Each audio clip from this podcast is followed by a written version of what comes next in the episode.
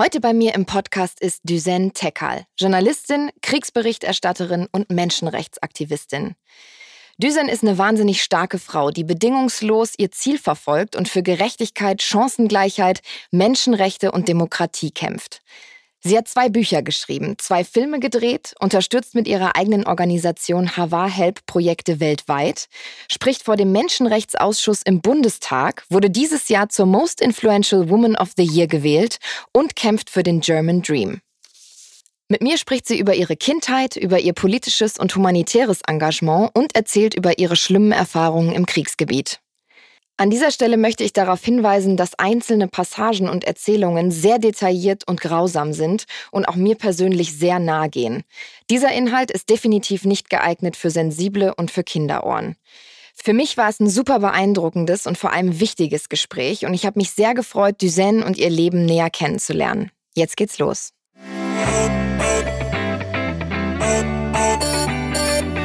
Ja, meine Liebe, schön, dass du dir die Zeit genommen hast und äh, mit uns hier jetzt eine Runde quatschen wirst. Ich habe mich so sehr gefreut, dass wir heute einen kleinen Talk haben, auch wenn wir uns nicht face-to-face -face sehen. Schön, dass du da bist. Ich freue mich auch sehr. Vielen Dank. Ich verfolge dich schon sehr, sehr lang. Okay, das hat sich jetzt ein bisschen stalkermäßig angehört. Ich verfolge schon sehr lange dich als Person, was du tust, deine Vita und ähm, deswegen habe ich mich umso mehr gefreut, heute noch mehr zu erfahren. Ähm, wir werden gleich ganz tief eintauchen und du wirst uns ganz, ganz viel Spannendes erzählen. Aber immer bevor wir das machen, haben wir so eine Schnellfragerunde, um ein bisschen mehr über unseren Gast zu erfahren. Das heißt, antworte gerne einfach intuitiv aus dem Bauch raus und ähm, ja, ich leg direkt los, oder? Alles klar. Bist du Kopf- oder Bauchmensch? Bauch. Teamplayer oder Einzelkämpfer? Teamplayer. To-Do-Listen und alles unter Kontrolle oder eher Typ chaotisch und Freigeist? Beides. das ist eine super Kombi. Was ist deine Lieblingsstadt? Kann auch weltweit gesehen sein. Berlin, New York, Hamburg. Okay. Ähm, ich gehe nie aus dem Haus ohne. Ich gehe nie aus dem Haus ohne mein Handy tatsächlich, klar. Okay. Äh, dieser Song macht mir gute Laune. Ähm, Moloko, The Time Is Now. Hm, muss ich mir mal anhören, kenne ich gar nicht. Ähm, diese Frau finde ich toll, weil. Amal Clooney und meine Großmutter. Das ist schön. Weil beides starke Frauen sind, die mich sehr inspiriert haben. Wir können nachher dann auf jeden Fall noch ein bisschen genauer drauf eingehen. Ähm, das halten wir mal im Hinterkopf. Das bringt mich zum Lachen. Meine Schwester Tuba. Meine Superpower ist? Meine Wurzeln. Mit dieser Person würde ich gern mal Abendessen. Michelle Obama. Oh ja, da komme ich mit. Das klingt gut. Wenn ich eine Sache morgen verbieten könnte, dann wäre das?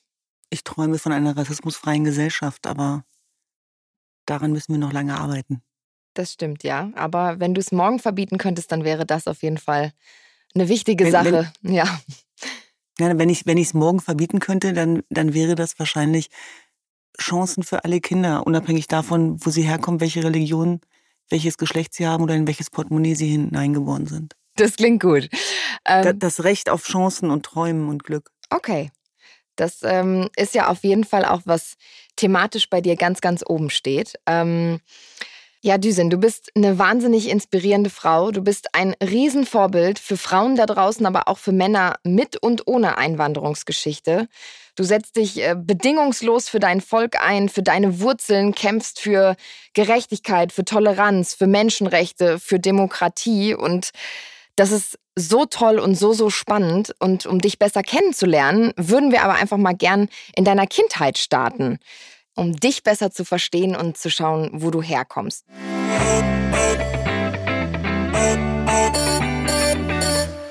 Du hast zehn Geschwister, du bist eines von elf Kindern. Wie deine Eltern sind ähm, Flüchtlinge, jesidische Flüchtlinge. Wie hast du deine Kindheit erlebt? Intensiv, laut, anstrengend, fordernd und es ging immer um viel. Du bist selbst in, in Deutschland geboren, Genau. Ähm, bist dann dort auch zur Schule gegangen. Erzähl mal, wie war deine Laufbahn sozusagen? Ja, ich bin tatsächlich die erste gewesen, die in Deutschland geboren ist in meiner Familie. Und meine Eltern behaupten auch bis heute, dass man das gemerkt hat, weil ich wohl andere Rechte eingefordert habe. Meine Mutter hat immer gesagt, du hast Deutschland in die Familie gebracht. Das meinte sie nicht nur positiv. und äh, ja, ich, ich kann mich erinnern, dass ich äh, ja ein sehr freches, neugieriges, lautes Kind war. Ähm, aber dass ich meinen Vater auch ganz gut um Finger wickeln konnte. Also dass er mir eigentlich keinen Wunsch abgeschlagen hat. Und ich bin relativ früh in den Kindergarten gekommen. Das finde ich ganz wichtig, weil ich glaube, dass da auch viele Grundsteine gelegt worden sind. Denn zu Hause wurde kein Deutsch gesprochen, sondern nur Kurdisch. Mhm. Wir hatten auch keine Bücher zu Hause. Meine Mutter ist Analphabetin bis heute. Und äh, meine Kindheitserinnerungen sind zum Beispiel die Kindergärtnerin Sabine, die mir zugehört hat ähm, im Gegensatz zu zu Hause, da, da war es immer laut, da war es auch manchmal anstrengend, da äh, ging es gar nicht so sehr um die Bedürfnisse von uns Kindern, sondern wir mussten eher funktionieren. Das hatte natürlich auch was damit zu tun, dass wir noch nicht angekommen waren in diesem Land. Das ist einfach so. Und ähm, ja, ich hatte eine sehr, sehr schöne Kindheit, ähm, weil ich, glaube ich, auch sehr viel Glück hatte. Also ich würde sagen, dass mich ganz viele Menschen erzogen haben, ob das jetzt meine Deutschlehrerin war, ob das meine Kindergärtnerin war, ob das unsere Nachbarn waren, aber letztlich natürlich auch eben unsere Eltern. Und ja, es war immer laut, es war immer viel los, es war immer Tag der offenen Tür, die Menschen sind ein- und ausgegangen. Und ähm, mein Vater war einerseits Fliesenleger und ähm, Neben seiner Arbeit als Fliesenleger war er eben auch sehr aktiv, was den Anerkennungsstatus von äh, unserer Religionsgemeinschaft anging, denn uns kannte damals niemand. Mhm. Und er hat wirklich tatsächlich für unser Bleiberecht gekämpft. Und das habe ich auch gespürt, dass es um was ging. Und er hat dich ja auch eigentlich schon relativ früh, ich habe das in einem anderen Interview gelesen, irgendwie mit vier Jahren schon an das Thema Politik herangeführt. Inwiefern? Wie sah das aus? Ja, dadurch, dass ich halt die Tochter bin von kurdisch-jesidischen Flüchtlingen, ich kenne keinen da draußen, der dann nicht politisch wird, weil es geht letztlich tatsächlich auch um deine Existenz. Äh, äh, zu leben und akzeptiert zu werden mit dem, wer du bist und wo du herkommst. Und meine Eltern waren ja auch geflohen, weil sie unterdrückt worden sind in der Herkunftsregion. Und das habe ich auch als Kind schon gespürt. Das habe ich ganz konkret darin gespürt, dass plötzlich Kamerateams bei uns zu Hause waren vom NDR. Ich komme ja aus Hannover-Linden. Mhm. Und dann haben die einen Film gemacht über unsere Familienverhältnisse, über unsere Religionsgemeinschaft. Mein Vater hat mich mitgenommen auf Demonstrationen von der Gesellschaft für bedrohte Völker, von Amnesty International International. Das ging manchmal bis tief in die Nacht sogar. Ich weiß noch, dass wir dann irgendwo immer eingeschlafen sind. Da waren dann immer ganz viele Leute, die sich auch um uns gekümmert haben. Dann gab es zwischendurch mal eine äh, damals war das noch kein Problem mit Cola und Fanta und Lachmajun. Das ist heute natürlich alles was ganz anderes. ähm, ähm, und deswegen, ich habe immer Menschen gesehen, die auf der Bühne auch ähm, ihre Stimme erhoben haben und für ihre Rechte eingetreten sind. Und ich weiß noch, ich war ganz klein, aber ich habe immer gespürt und gefühlt, da, das willst du auch mal machen. Also es war schon immer im Hinterkopf, dass du gesagt hast, okay, ich, ich will mich für jemanden stark machen oder ich will mich für mein, für mein Volk, für meine Glaubensgemeinschaft, für meine Familie stark machen? Im Gegensatz zu meinen Eltern war ich ja der deutschen Sprache mächtig, schon mhm. relativ früh. Und ich habe gespürt, äh, dass es da etwas gibt, äh, was, was wichtig ist und was ich vielleicht auch besetzen kann. Und der Wunsch, Journalistin zu werden, den hatte ich schon, bevor ich das Wort richtig schreiben konnte, tatsächlich. Also es war ganz klar, dass es auf jeden Fall in den journalistisch- oder gesellschaftspolitischen Bereich gehen würde. Und das hatte auch was damit zu tun, dass mein Vater mich da sehr inspiriert und geprägt hat. Also während alle anderen Kinder schlafen gegangen sind, habe ich mit meinem Papa noch Zeitungen gewälzt in verschiedenen Sprachen, durfte dann natürlich auch länger wach bleiben. Und das habe ich mir natürlich zunutze gemacht. Und ähm, er hat mich, obwohl ich noch relativ jung war, auch immer mitgenommen in Männerrunden, weil normalerweise war das teilweise auch immer getrennt. Aber ich durfte immer äh, an dem Männertisch sitzen zum Beispiel. Das war sehr ungewöhnlich. Mhm. Und ähm, da habe ich dann schon gespürt, dass das wahrscheinlich ein ein, ein Weg sein wird, den ich äh, irgendwann gehen werde. Das macht einen als Kind ja auch stolz, als kleine Tochter, wenn der Papa einen so, ja, der hat dich ja schon wahnsinnig früh dann auch wie eine Erwachsene behandelt, sage ich mal, oder? Mein Vater war eigentlich der erste Mann, der an mich geglaubt hat. Äh, das prägt mich bis heute, weil ich ja oft gefragt werde, warum ich so selbstbewusst bin.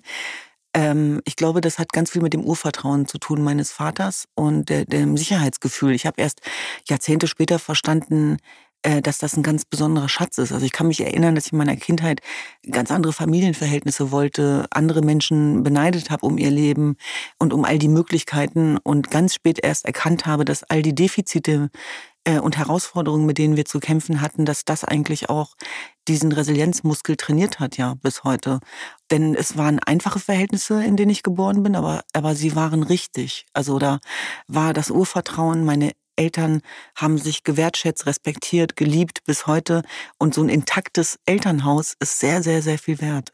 Auch mhm. wenn ich nicht alles schöner reden will, als es ist. Also auch bei uns gab es Familiengeheimnisse, auch bei uns gab es toxische Seiten, auch bei mir gab es ganz persönlich auch den Kampf um Freiheit als kurdisch-jesidische Frau in Deutschland. Das war alles andere als einfach, aber ich kann mich erinnern, insbesondere im Teenageralter hätte ich lieber Melanie oder Julia geheißen, weil es war einfach schwierig. Ich konnte ja. weder in eine Diskothek noch durfte ich alleine raus.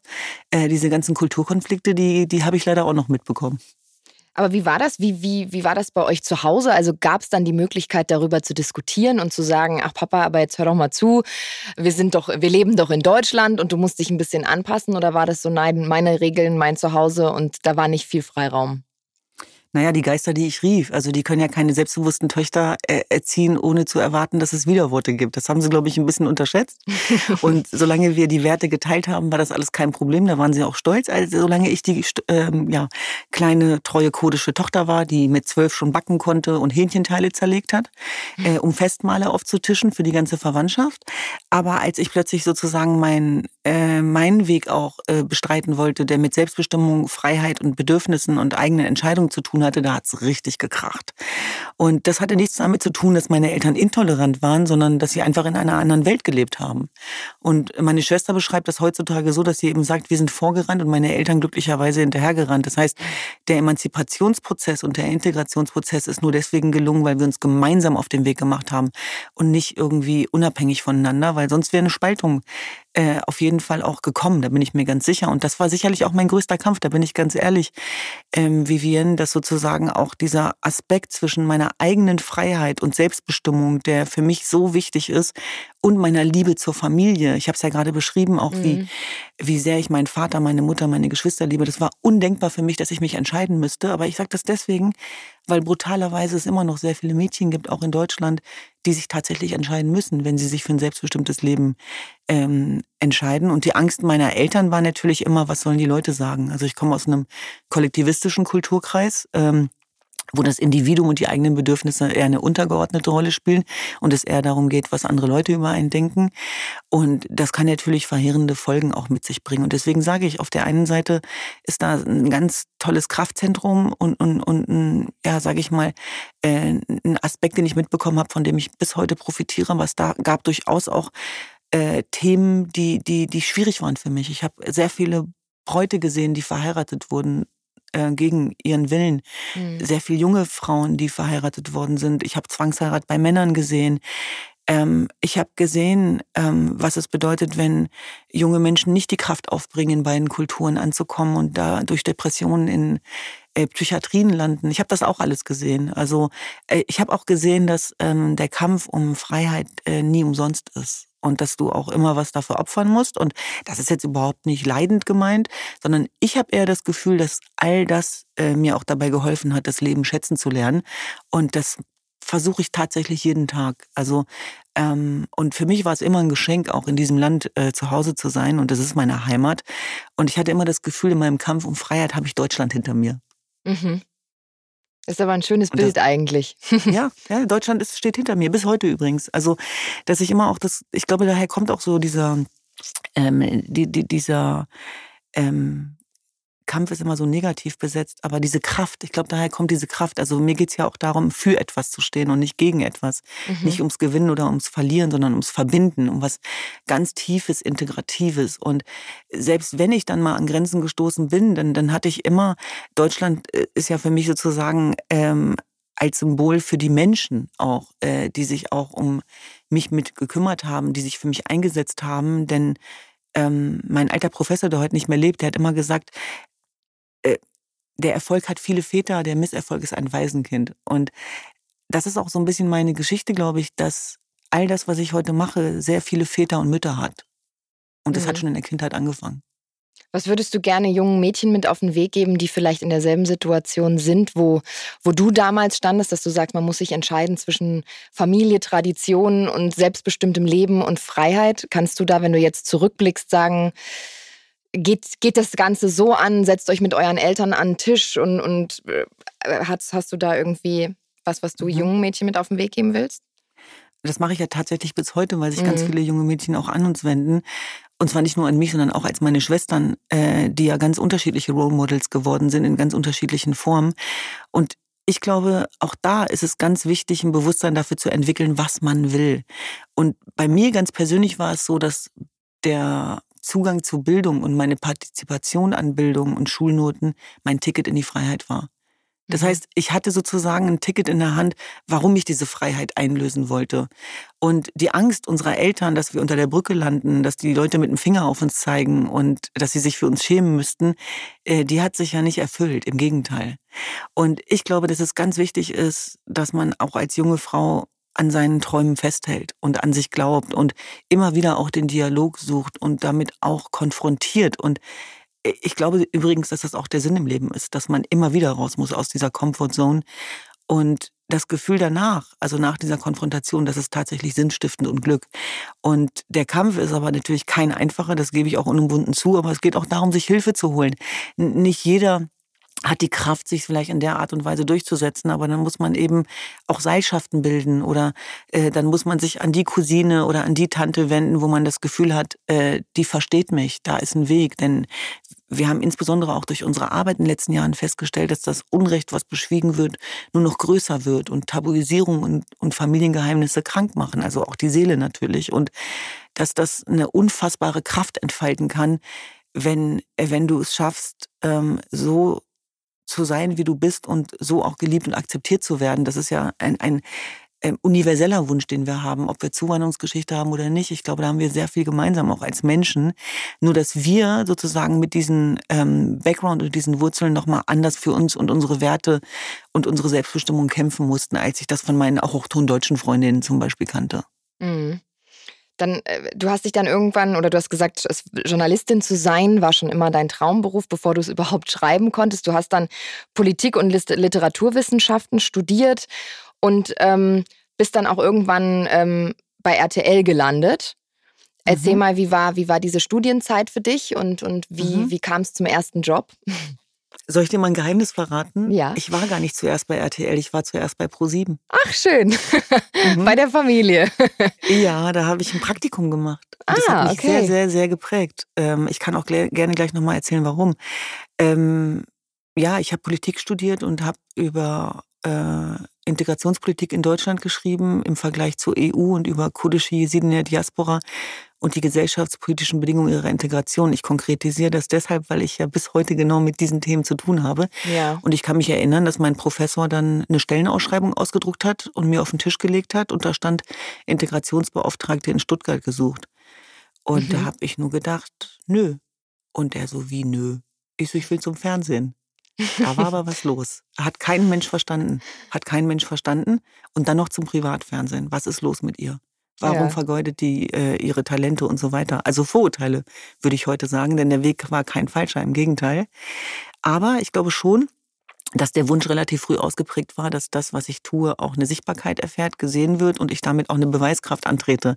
Vielleicht mhm. war das auch noch so ein Relikt aus der Vergangenheit, um auch den Tanten und Onkels zu zeigen, äh, es hat sich gelohnt, dass Mama und Papa an mich geglaubt haben. Mhm. Äh, deswegen äh, war es wichtig, sozusagen das, was man geleistet hat, auch teilbar und sichtbar zu machen.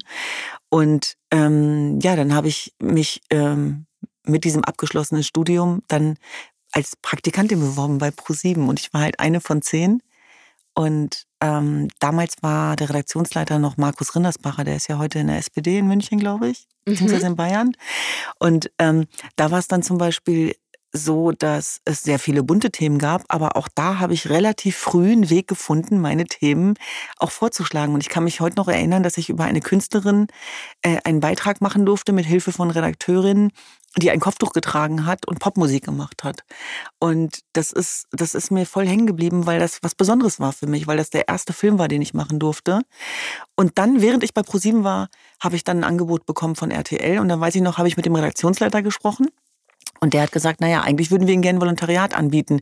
Und ich so, ja, aber ich habe jetzt dieses Angebot von RTL. Und dann weiß ich noch, dass er gesagt hat, und das meinte er gar nicht böse, vergiss es, ohne Volontariat kriegst du den Job nicht. Mhm. Und dann habe ich den Job trotzdem bekommen. Und ich sage ganz ehrlich auch warum, weil ich die Zuwanderungsgeschichte hatte, nämlich die Erfahrungswerte. Ja. Und es ging ganz gezielt darum, dass die Filme haben wollten in diesen Milieus von Menschen mit diesem Background. Und das war auch mein Ticket in den Journalismus. Man kann es nicht anders sagen. Mhm. Ja, aber cool. Ja, und dann ging's los. Dann ging's los bei RTL äh, mit all den Migrationsthemen, die man sich vorstellen kann. Also Zwangsheirat bei Männern, Ehrenmorde, sogenannte bei Jesiden, äh, das Thema nicht vorhandene Religionsfreiheit, Missachtung von homosexuellen Rechten. Also das waren knallharte Migrationsthemen, wo man ganz viel hätte falsch machen können, mhm. wenn man die Erfahrungswerte nicht gehabt hätte und wenn das nicht mein Lebensthema gewesen wäre. Naja, und dann ging es halt los. Also mein, mein, meine Redaktion wollte andere Filme als das, was ich bereit war zu geben. Und das war ein ständiger äh, Kampf und eine Herausforderung. Aber am Ende sind daraus die besten Filme entstanden, glaube ich. Und du hast immer auf deine, deine innere Stimme gehört und darauf gehört, was du sehen willst, was du zeigen willst und hast dich dann auch mal gegen die Redaktion gestellt? Vivian, ich konnte ja keine Klischees bedienen, wenn ich selber Teil dieser Kultur bin. Ja, ja. Das heißt, ich habe auf der einen Seite sozusagen natürlich verstanden, ich bin beim Privatfernsehen, es geht um Quote mhm. und Oma Kasubke muss verstehen, was in dieser Familie los ist. Das wurde mir so beigebracht. Wir machen kein Fernsehen für Migranten, sondern für Deutschland. Alles klar. Hat mich übrigens trainiert bis heute. Beste Schule meines Lebens.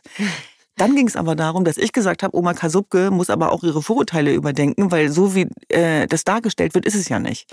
Also ich habe immer versucht die Grautöne und äh, musste aber ganz oft gegen Schwarz-Weiß, ja, auch innerredaktionell, sage ich mal.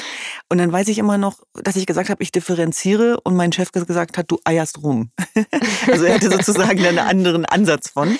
Und ähm, ich kann mich zum Beispiel noch erinnern, als zum Beispiel diese Sarrazin-Debatte war ich auch losgezogen bin in den Kölnberg und ich glaube schon, dass der eine oder andere dachte, dass ich jetzt äh, die Thesen Sarrazins bestätigen soll. Ich kam aber zurück mit einem Film, der genau das Gegenteil gemacht hat. Also ich habe quasi zwei Protagonisten gegeneinander geschnitten, Deutsch, nicht Deutsch. Und der ähm, türkische Bäcker, der ist um vier Uhr morgens aufgestanden, hat Brötchen gebacken und Heike hing leider an der Flasche. Und am Ende habe ich Heike gefragt, ob sie integriert ist und dann hat sie gesagt, nein bin ich nicht. Und für mich war von Anfang an immer klar, Leute, es ist keine Frage der Herkunft, es ist eine soziale Frage. Und mhm. es ist mitnichten so, dass, äh, sage ich mal, dass das Bild irgendwie äh, stimmt, dass äh, ähm, Migranten alle faul sind und nicht ankommen wollen und ähm, ein Migrationsproblem sind, genauso wie Deutsche an der Flasche hängen, um Gottes Willen. Das sind Klischees, ja. Mhm. Und mich hat immer interessiert, was ist das Bunte dazwischen das Graue, das dann bunt wird. Und es hat mitnichten was damit zu tun, dass ich irgendwas verwischen will oder relativieren will. Ich glaube, wer sich mit mir, meiner Vita und meinen Themen auseinandergesetzt hat, der weiß, dass insbesondere der Einsatz gegen alle Ismen dieser Welt, ob das ein Sexismus ist, ein Rassismus, Antisemitismus, aber eben auch ein Islamismus, wo sich viele nicht rantrauen, dass wir da sehr klar aufgestellt sind bis heute. Und ich sage, da gab es da gibt's, da darf es keine Toleranzgrenze geben. Insbesondere im Zeitalter der Pluralisierung, dass wir eine Einwanderungsgesellschaft sind und dass diese Ismen ja vor allem die Menschen aus den Kulturkreisen als erstes sozusagen auch in Unfreiheit bringen.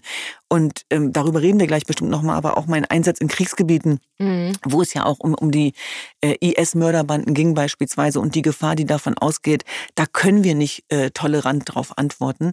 Und trotzdem sage ich, dass es wirklich hilft, auch genau hinzugucken und diese Grautöne auch zuzulassen und nebeneinander herleben zu lassen. Und ich sage es nochmal, ich bin bis heute dankbar, dass ich diese Schule auch des Privatfernsehens durchlaufen habe, dass ich tolle Kollegen hatte, die mir sehr viel beigebracht haben und dass ich bis heute, heute bin ich Sozialunternehmerin, äh, und Menschenrechtsaktivistin, aber bis heute profitiere ich von diesem Storytelling und von, von der Kraft des Geschichtenerzählens. Denn auch beim Thema Rassismus geht es darum, wer das Mikro in der Hand hat. Mhm. Um Macht und um Ohnmacht.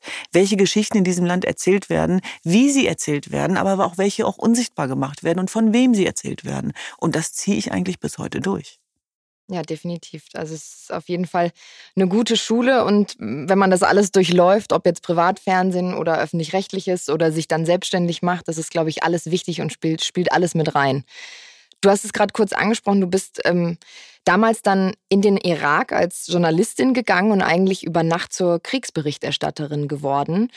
Bist als Menschenrechtsaktivistin zurückgekehrt. Äh, beschreib mal diesen Moment. Du bist von RTL gegangen, du hast entschlossen, dich selbstständig zu machen und dann kam dieser Weg in den Irak, wo du eigentlich einen Film ja über die Jesiden drehen wolltest und das kam dann doch alles anders als geplant, oder? Einerseits ja und andererseits nein, weil ähm, weil ich ja vorhin beschrieben habe, wie ich aufgewachsen bin. Und also du wusstest es schon so ein, ja. Mhm. Ja, weil, weil im Grunde genommen der IS das Schicksal der Jesiden zu trauriger Berühmtheit gebracht hat. Und unser Schicksal, was wir immer erzählen wollten und für das sich niemand interessiert hat, plötzlich erzählbar wurde. Mhm. Durch die Tatsache, dass im 21. Jahrhundert ein Völkermord sich vollzogen hat, vor den Augen der Weltöffentlichkeit in Realtime übers Internet und diese grausamen Videos übertragen worden ist. Und das war so brachial, das war so hart, das war so entmenschlichend, was dort mit den ähm, Jesiden gemacht worden ist in den Sinjar-Gebirgen. Wir sprechen von Vergewaltigung von Kindern, wir sprechen von Köpfungen der Männer, äh, wir, wir sprechen davon, dass die Frauen ähm, verkauft worden sind auf den Sklavenmärkten, ähm, dass die Männer hingerichtet worden sind, dass die Kinder missbraucht worden sind äh, für Propagandavideos als Kindersoldaten. Das war ja das perfide an diesem Terrorismus des IS, dass, dass sozusagen auch im Zeitalter der Digitalisierung diese Verbrechen sichtbar gemacht worden sind. Und das war mit Sicherheit, der August 2014 war ein life-changing Moment in meinem Leben. Mhm. Das war lebensverändernd in jederlei Hinsicht. Denn das war die größte Angst, die ich jemals hatte und auch zu überwinden hatte, um das zu tun, was ich tun musste. Und ich habe freiwillig mein sicheres Deutschland hinter mir gelassen und mich auf den Weg in einen Krieg gemacht, der ganz weit weg war von uns und an dem ich auf der anderen Seite ganz nah dran war. Und alle waren dagegen. Also mhm. insbesondere auch meine Familienmitglieder. Meine Mutter hat geweint und hat gesagt, du kannst doch nicht in diesen Krieg aufbrechen das ist mir egal, ob du Journalistin bist oder Kriegsberichterstatterin. Du bist meine Tochter. Ich mache mir Sorgen. Ich will ja. das nicht. Und das war zu einer Zeit, wo es kaum internationale Medien dort gab, denn es waren die ersten Tage, wie gesagt. Und es war so, dass ich das weltweit rumgesprochen hatte und es war zwei Wochen, nachdem James Foley enthauptet worden ist. Und ich weiß noch, dass ich, als ich dann den Entschluss gefasst habe, weil ich so viele Anrufe bekommen habe aus dem Irak und weil ich, erinnere dich an meine Kindheitsgeschichte, Journalistin geworden war, um eines Tages die Geschichte meines Volkes zu erzählen, um diesen Staffellauf zu übernehmen von meinem Vater. Mhm. Ich wusste, ich kann jetzt nicht kneifen. Und ich glaube, was wir Menschen unbedingt auch verstehen müssen, ist, dass wenn wir etwas lassen, auch etwas stirbt in uns. Dass jede Entscheidung und auch das Nichtentscheiden Konsequenzen hat. Und es war klar, für mich war klar, du kannst jetzt nicht kneifen. Das mhm. ist jetzt deine Aufgabe. Du musst es jetzt machen, egal welche Konsequenzen das hat. Und es ist mitnichten so, dass ich eine Hasardeurin bin. Also ich hänge am Leben, ich liebe das Leben. Ich habe Geschwister, Menschen, die ich brauche, die mich brauchen. Und trotzdem war da diese Kraft, die größer war. Da war diese Kraft, die, die, die mich sozusagen dazu verpflichtet hat, dorthin zu fahren, um die Kamera drauf zu halten. Denn es passierte ein Völkermord, für den sich zu dem Zeitpunkt, zu dem Zeitpunkt niemand interessierte. Mhm. Und dann habe ich mich auf den Weg gemacht und das fing damit schon an, rein organisatorisch, dass ähm, die Lufthansa dort gar nicht mehr hingeflogen ist, weil es zu gefährlich war. Und mhm. Austrian Airlines ist da auch nicht mehr hingeflogen. Und am Ende habe ich dann die Turkish Airlines genommen und ich habe kaum einen Kameramann bekommen. Dann habe ich bei den Fernsehsendern angerufen, die alle gesagt haben, das Risiko ist zu groß, das können wir nicht machen. Ja, aber wenn, aber sinngemäß, wenn sie es überleben, dann melden sie sich doch mal. Oh und dann habe ich, bin ich, dann, dann bin ich mit Stern TV, bin ich dann zusammengegangen. Und die haben dann gesagt, okay, okay, wenn du das wirklich machen willst und wenn du dich sowieso schon dazu entschlossen hast, dann stellen wir dir die finanziellen Möglichkeiten zur Verfügung, denn ich hatte keine Rücklagen. Mhm. Da war einfach nur der tiefe Wille, dass ich darüber berichten will, aber ich brauchte einen Auftrag. Und dann ähm, habe ich die Möglichkeit bekommen, ich habe äh, den Kameramann bekommen. Die haben mich dann nach meinem Producer gefragt und als ich gesagt habe, Shemus Tekal und die gefragt haben, wer, und ich geantwortet habe, mein Vater, da haben die gedacht, äh, was ist das denn? Erst im Nachhinein, als dieser Film fertig war, haben viele verstanden, warum ich diese Entscheidung so getroffen habe. Und mein Vater, ich habe dir vorhin die Geschichte erzählt, war der einzige Mensch, der verstanden hat, warum ich dahin musste. Und er ist dann auch mitgekommen und hat gesagt, ich lasse dich da nicht alleine hin. Ja, und die ersten vier Tage im August 2014, die konnte ich nicht vergessen. Denn all das, was ich dort gesehen habe, das äh, begleitet mich bis heute. Verfolgt klingt immer so negativ. Ich gebe zu, dass, dass ich auch daran zu knabbern hatte jahrelang und dass ich auch eine Sekundärtraumatisierung davon getragen habe, die mir viele Jahre nicht bewusst war. Das hat aber vor allem was damit zu tun, was ich dort vor Ort gesehen habe und dass es den Menschen, die mittelbar vom Völkermord betroffen waren, viel, viel schlimmer ging. Und wir sind dann darunter und ich bewundere jeden Menschen, dem es möglich ist, in solchen Kriegsregionen zu schlafen. Ich konnte es nicht. Ich habe vier Tage mhm. fast durchgemacht. Und es ist unglaublich, wozu der Mensch in der Lage ist, wenn er muss. Und wie mir diese ganze Region dabei geholfen hat, dass ich dieses Filmmaterial zusammenkriege. Und dass ich auf der einen Seite in einen Krieg und in einen Völkermord ja, äh, aufgebrochen bin, aber auf der anderen Seite auch nach Hause gefahren bin. Das war ja das Paradoxum. Und was ich dort gesehen habe, auch an Ängsten, an Geschichten, an Schicksalen, ähm, und das war zu der Zeit, wo die meisten jesidischen Frauen noch in IS-Gefangenschaft waren und wo die in die, wie die in die Handys gewimmert haben, nach Hilfe gerufen haben, wieder auflegen mussten. Und ich war dann mit jesidischen Männern unterwegs, die versucht haben, diese Frauen unter Einsatz ihres eigenen Lebens zu befreien. Und ähm, das alles mitzuerleben, dass ich hatte das Gefühl, Vivian, ich bin in einer anderen Zeitzone, in einer mhm. tatsächlich anderen Welt gelandet, wo über Menschenleben verhandelt wird wo Frauen verkauft werden, wo kleine Mädchen vergewaltigt werden, das hatte nichts mit dem Leben zu tun, was ich in Deutschland kennengelernt habe.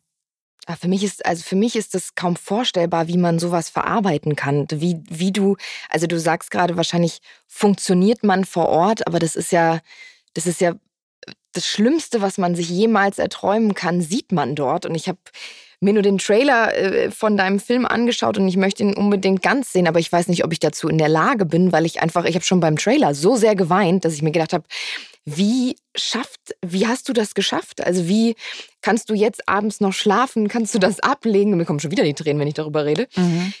Wie, wie hast du das erlebt, das alles? Und wie kommst du heute damit klar? Ich habe erst ganz spät angefangen zu trauern, weil ich wusste, dass ähm, das klingt jetzt so grausam, was ich sage, aber ich wusste, dass ich, also das ist eigentlich ein falscher Glaubenssatz, aber ich dachte, dass ich nicht trauern darf. Ich habe erst im Nachhinein verstanden, dass ich trauern muss. Aber mir hat meine Rolle als Journalistin in dem Moment geholfen. Mir hat der Auftrag geholfen, dass die Weltöffentlichkeit davon erfahren muss, was da passiert ist. Mhm. Und ähm, diese Beweiskraft zu sammeln, auch für die Sicherheitsbehörden, was wir dann ja tatsächlich auch gemacht haben. Da ist ja noch ein viel größerer Kampf draus entstanden. Und ich habe diesen Menschen, einigen Menschen dort versprochen, dass ich ihnen helfen werde. Und das hat sich so tief bei mir eingebrannt, dass, dass äh, ich mir selber dann egal war mit verheerenden Folgen. Dazu kommen wir gleich nochmal. Aber wenn du diesen Menschen ins Gesicht guckst, die ihre Mütter verloren haben, oder am schlimmsten fand ich fast auch noch, also man, was kann man sagen, was schlimmer ist? Alles ist schlimm, das kannst du nicht vergleichen, aber die Kindersoldaten, die fünf Jahre in die Erstgefangenschaft waren, und ich habe die gesehen bevor die zu den Geheimdiensten gebracht worden sind, um auszusagen, diese Energie kriegst du auch nicht mehr raus aus dir, weil du guckst in diese Gesichter und du siehst so viel. Du siehst auch, wie sie entmenschlicht worden sind und dass sie immer nur so viel Essen bekommen haben, dass sie überleben. Ähm, aber die, die, die wurden entmenschlicht, sie wurden wie Tiere zusammengefercht und behandelt. Und diese Kinderaugen, das hat dann schon was bei mir ausgelöst. Das haben dann auch meine Geschwister gemerkt, als ich zurück war in Deutschland.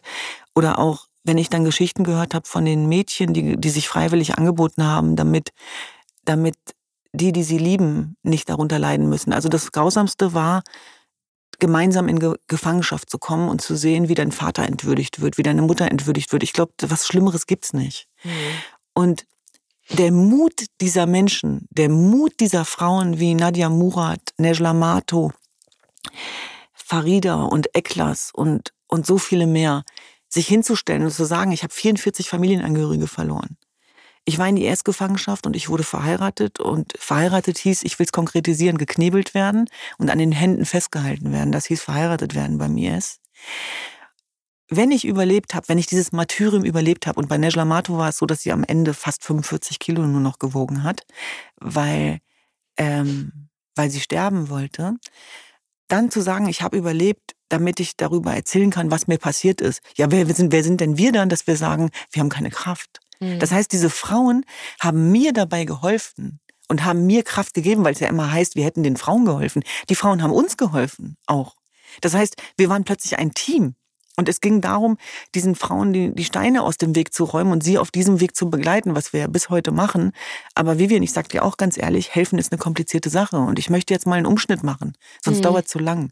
Ja. Ich erinnere mich an eine Szene, wo ich in Berlin den zweiten Film schneide, ähm, über Nejla Mato, die sich zurückgemacht hat an den Ort des Grauens. Ein Dorf, was es heute nicht mehr gibt, weil der IS das ausgelöscht hat.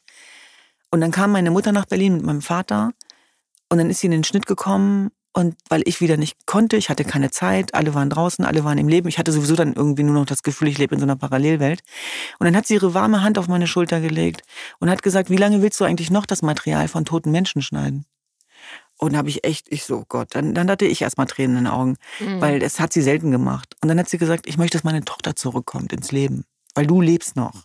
Und mhm. ich habe nur gedacht, wie makaber. Es gibt ein Projekt von uns, das heißt Back to Life. Wir haben ja Frauenzentren im Irak. Aber wo ist eigentlich ein eigenes Leben geblieben? Und das war der Moment, wo ich realisiert habe, dass ich, wenn ich weiter helfen will, jetzt erstmal mir selber helfen muss. Mhm. Und dann habe ich erst eine Therapie begonnen und, und eine Begleitung und habe auch festgestellt, dass ich kein gutes Vorbild mehr war. Also auch nicht für meine Geschwister, auch nicht für die Mitarbeiter. Und dass auf der einen Seite die Faszinationskraft ähm, auf der richtigen Seite zu stehen und seinen Beitrag zu leisten, auch für Frieden und für Menschlichkeit und, und für Zusammenhalt und gegen Krieg, eine hohe intrinsische Kraft hat. Aber auf der anderen Seite wir auch immer aufpassen müssen auf uns. Dass, dass wir realisieren, dass wir die Welt nicht alleine retten können und nicht um jeden Preis. Und als ich dann angefangen habe, mich auf den Weg zu mir selber zu machen, da habe ich schon gemerkt, dass ich Federn gelassen hatte und daran haben mich ja auch die Menschen, die mich lieben, erinnert. Meine, meine eine Schwester hat irgendwann mal zu mir gesagt, wenn ich gewusst hätte, was das alles wert ist, hätte ich gesagt, verzichte drauf, Düsen. Mhm. Verzichte drauf, weil du bist nicht mehr die, die du früher warst. Und jetzt aber kann ich sagen, toi, toi, toi. Weil ich möchte auch diese Hoffnung nochmal äh, sichtbar und deutlich machen. Da ist, ist das Licht wieder da am Ende des Tunnels. Und, und jetzt ist die Kraft auch wieder da. Und jetzt ist auch da, die Kraft da, Nein zu sagen äh, zu bestimmten Dingen. Und jetzt ist auch die Kraft da, mich nicht emotional erpressen zu lassen auch nicht mit dem, was wir da tun, denn das waren ja sehr viele Parallelen, die da noch mit einhergegangen sind. Und jetzt heißt auch sozusagen, Menschenrechtsaktivistin sein heißt auch, dass ich an einem Tag mich um ein Frauenzentrum im Irak kümmern kann und am nächsten Tag trotzdem mit meinen Freunden essen gehen kann und einkaufen gehen darf. Mhm. Und das habe ich mir jahrelang verboten. Aber das, das geht nicht. Das darfst du nicht, weil dann bist du auch kein gutes Vorbild auch für dich selber. Und mich selber so verkümmern zu lassen, das war falsch. Das war definitiv falsch. Und ich rede deswegen so offen darüber, weil ich auch zeigen will, dass das nicht so einfach ist, aber dass ich trotzdem auch zeigen will, dass es sich trotzdem lohnt und dass es kein besseres Gefühl gibt, als das Richtige zu tun in seinem Leben. Und ich glaube schon, wenn wir uns gewisse Fragen stellen, wie die Frage, dass unser Leben endlich ist und uns das immer wieder bewusst zu machen, äh, dass wir dann auch das richtige Leben führen. Und jetzt kann ich nicht jeden dazu äh, inspirieren, in so ein Kriegsgebiet aufzubrechen. Das ist auch gar nicht mein Ziel, sondern wir versuchen, die Menschen daran zu erinnern, wer sie sein können, wenn sie sich trauen. Wenn mhm. sie sich trauen, äh, auch an sich zu glauben und an ihre Kraft zu glauben. Und das können ganz unterschiedliche Sachen sein. Das kann ein ganz anderes Thema sein, was nichts mit dem Irak zu tun hat. Und ich glaube, das ist auch der Grund, warum sich so viele unterschiedliche Menschen bei uns zusammengefunden haben. Ja, das ist die höhere Tochter, die einen King's College Abschluss hat. Äh, das ist aber genauso ein Einwandererkind äh, von griechischen Einwanderern. Also bei uns ist alles vertreten. Aber unsere Wertehaltung und der Blick, in dem, mit dem wir in die Zukunft gucken, ist derselbe. Und uns geht es letztlich auch um einen Aufstand. Uns geht es auch um ein Fridays for Future für Menschenrechte, gegen Völkermorde, gegen Kriege. Und diese Selbstwirksamkeit auf den Weg zu bringen, teilbar zu machen, das ist eine unfassbare Kraft. Du hast ja den Verein äh, Hava Help gegründet.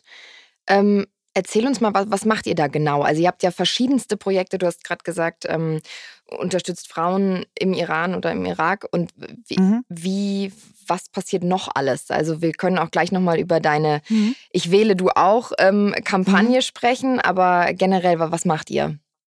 Ja, also die, den Verein Hava Help haben wir auf der Asche des Völkermords tatsächlich gegründet. Also all das, was ich dort eben erzählt habe und erlebt habe. Und als ich dann zurückgekehrt bin, war ich nicht mehr dieselbe und ich wusste, wir brauchen Gefäß, eine Institution, wo wir nicht nur mehr berichten, sondern wo wir ganz konkret helfen. Was und dafür brauchten wir eine NGO. Dafür brauchten wir einen Verein. Den haben wir dann gegründet und wir machen ganz unterschiedliche Projekte. Wir haben Frauenhäuser im Irak, wo wir Frauen aus IS-Gefangenschaft dabei helfen, zurück ins Leben zu kommen. Das machen wir ganz konkret mit Empowerment äh, Projekten, mit Alphabetisierungs-, mit Nähkursen, aber eben auch mit der Möglichkeit, dass Frauen sich selbstständig machen können, dass sie ihr mhm. eigenes Geld verdienen können, dass wir Fluchtursachen bekämpfen, indem wir Arbeitsplätze schaffen. Insbesondere für Frauen, aber eben auch für Männer. Und dass sie es schaffen, ihr eigenes Einkommen zu generieren, Hoffnung zu schöpfen, auch auf der Asche und ähm, sich ein Einkommen zu generieren, mit dem sie auch ein Weiterkommen sicherstellen, auch für ihre Angehörigen, für ihre Kinder. Und das ist ganz spannend. In, in dem Moment, wo Frauen auch zu Breadbreakern werden, äh, nehmen auch die kulturellen Konflikte ab, weil sie das Geld nach Hause bringen. Also Mhm. eine ganz spannende Komponente, die wir da beobachten. Parallel dazu machen wir Integrationsprojekte in Deutschland und all unsere Projekte richten sich an alle Menschen. Also das ist ja auch mein Verständnis von Integration, dass ich eben sage, wir müssen Migrationspolitik für Deutschland machen und nicht für Migranten. Es geht immer um den gesellschaftlichen Zusammenhalt. Deswegen gibt es kein Projekt, was nur für Gruppe X oder Y ist. Mhm. Meine Schwester Tuba Tekal hat alle Sportprojekte ins Leben gerufen, die sogenannten Scoring Girls. Sie spielt Wo Fußball, wir- ne?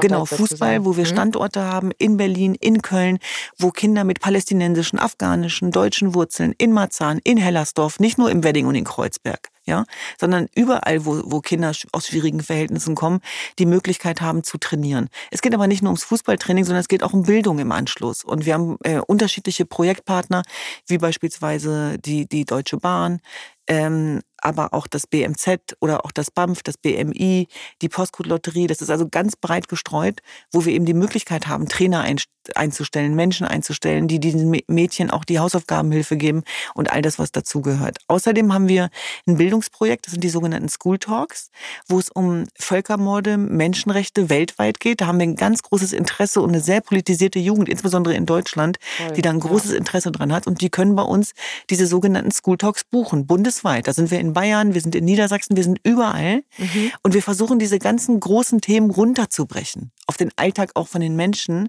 und versuchen sozusagen auch in den Schulen diese Empathie der Menschlichkeit, ähm, der Entstehung von Feindbildern Kleines Beispiel Nahostkonflikt, da ging es natürlich ziemlich her, auch bei unseren Projekten. Und da haben die Mädels teilweise auch Sachen gepostet, die überhaupt nicht konform waren mit Mhm. unserem Werteverständnis in diesem Land. Aber wir können dann da reingehen. Wir gehen dann in die Diskussion. Wir haben mit diesen Mädchen zu tun. Das heißt, wir versuchen auch Leute aus den Parallelstrukturen ra rauszuholen. Und das funktioniert natürlich nur miteinander. Da geht es nur da auch darum, was anzubieten, was gegenzuhalten. Und es geht im tiefsten Sinne um so ein Werteverständnis, was wir im ganz konkreten Alltag dieser Menschen den Unterschied zu machen, indem wir ihnen Ausbildungsplätze besorgen, bei der Deutschen Bahn beispielsweise, ähm, Hausaufgabenhilfe geben, ihnen versuchen sozusagen so eine Helping Hand zu sein. Das, was wir uns als Kinder gewünscht haben, machen wir jetzt eigentlich heute. Das ist so, so schön, finde ich. Und vor allem so breit gefächert. Und ihr habt die Möglichkeit, auf dieser Plattform ja wirklich verschiedenste Projekte zu machen. Und ja, finde ich, finde ich super schön. Und aktuell habt ihr, da habe ich gerade schon angesprochen, eine Kampagne äh, Ich wähle du auch. Da geht es ja vor allem auch um Menschen mit Einwanderungsgeschichte, die du motivieren willst, an der Bundestagswahl teilzunehmen, ihre Stimme abzugeben, weil da ja offensichtlich die, die Wahlbeteiligung in den letzten Jahren äh, gering ausgefallen ist, oder? Wieso, wieso ist das so? Wieso ist eure Genau. Arbeit da auch so wichtig? Also das ist tatsächlich die äh, Initiative German Dream. Das ist ja Mhm. meine Liebeserklärung an Deutschland. Und da geht es ganz konkret um Wertedialoge äh, und es geht um das Deutschland der Chancen, was überhaupt nicht erzählt wird und, und nicht hinreichend erzählt wird. Und das ist so schade, weil es so wichtig ist, dass wir identitätsstiftende Orte schaffen. Äh, denn wir dürfen uns nicht beschweren, dass Menschen identitär werden oder abrutschen, wenn sie keine Möglichkeit der Zugehörigkeit spüren. Und in Zeiten, wo ähm, Parteien immer mehr auch an Glaubwürdigkeit verlieren, wo Entkopplungsprozesse stattfinden, was ich schade finde, weil ich tolle Politiker und Politikerinnen kenne, äh, müssen wir, glaube ich, auch Übersetzungsarbeit leisten im besten Sinne. Und diese Bundestagswahlen und die Kampagne, die damit einhergeht, die wir gemeinsam mit German Dream und Facebook, einem sehr starken Partner, auch umsetzen, meint genau das. Da geht es eben wieder darum, welche Geschichten erzählen wir in diesem Land und wie erzeugen wir Sensibilität. Und die Tatsache, dass nur 50 Prozent der Menschen mit Zuwanderungsgeschichte sich an den Wahlen beteiligen, ist zu wenig. Ähm, Definitiv. und ja. das hat ganz viele Gründe. Das hat ganz viele Gründe. Da geht es auch um die, ähm, um das Nichterkennen der Selbstwirksamkeit, was auch mit Frust natürlich zu tun hat, mit Erfahrungswerten. Es geht darum, ich will es mal konkretisieren auf meinen ganz persönlichen Fall. Bei uns war das Wählen keine Selbstverständlichkeit. Auch das Passdeutschsein ist keine Selbstverständlichkeit. Dass ich mich deutsch fühle, das ist eine Frage meiner Identität und Seele und so weiter. Aber de facto war ich, bis ich acht war, keine deutsche Staatsbürgerin. Also da, da ist dieses Thema Blut- und Bodenrecht. Da ist dieses Thema, dass ähm, mein Vater ganz hart dafür kämpfen musste, dass wir die deutsche Staatsbürgerschaft erlangen konnten. Und ich kann mich daran erinnern, wie wir mit, wie er mit, mich mitgenommen hat mit acht Jahren in Niedersachsen, in der Maschstraße, wo ich dann diese Einbürgerungsurkunde bekommen habe. Und mein Vater stolz gesagt hat, wir sind jetzt Deutsche und die Beamtin gesagt hat, sind sie nicht. Das sind leider auch Erfahrungswerte, die ich gemacht habe, aber das ist eine Ausnahme. Also die, mhm. die, die überwiegenden Erfahrungswerte bei mir waren positiv. Und trotzdem sage ich, es ist so wichtig, auch zu vermitteln, dass wir alle Teil dieses Landes sind. Und zwar ähm, in jederlei Hinsicht. Also unabhängig davon, wo wir herkommen, welche Religion wir haben, wen wir lieben oder nicht, dass wir alle Teil dieses Landes sind, dass wir alle der German Dream sind und dass wir alle die Möglichkeit haben, alles zu werden in diesem Land. Ob das Bundestrainerin ist, Managerin ist, Bundeskanzlerin, und ich sage das deswegen, weil ich weiß, dass es de facto nicht der Fall ist im Moment. Und dass es immer noch eine riesengroße Rolle spielt, wo du herkommst und dass auch Benachteiligung auf dem Arbeitsmarkt und Job und so weiter, das gibt's alles. Aber wir dürfen nicht verharren in dieser Opferexistenz, sondern es geht darum, die nächsten Schritte zu machen und zu zeigen und zu beweisen, dass wir dazugehören. Und wir wollen dafür kämpfen, dass die nachfolgenden Generationen nicht mehr 200 Prozent geben müssen, sondern genauso viel und genauso wenig wie Melanie und Michael. Und mhm. das Thema German Dream richtet sich an alle Menschen. Ich wurde gefragt von vielen deutschen Freunden, darf ich da auch mitmachen? Selbstverständlich darfst du da auch mitmachen. Denn wir sind alle Teil dieses Landes, dieser Gesellschaft. Und mir, mir, mir gibt's da zu wenig weltoffenen, nicht falsch verstehen, weltoffenen Patriotismus als Antwort auf den dumpfen Nationalismus und Rassismus eines Höckes beispielsweise. Und da mhm. sage ich, wir dürfen nicht zulassen, dass uns die Themen weggenommen werden.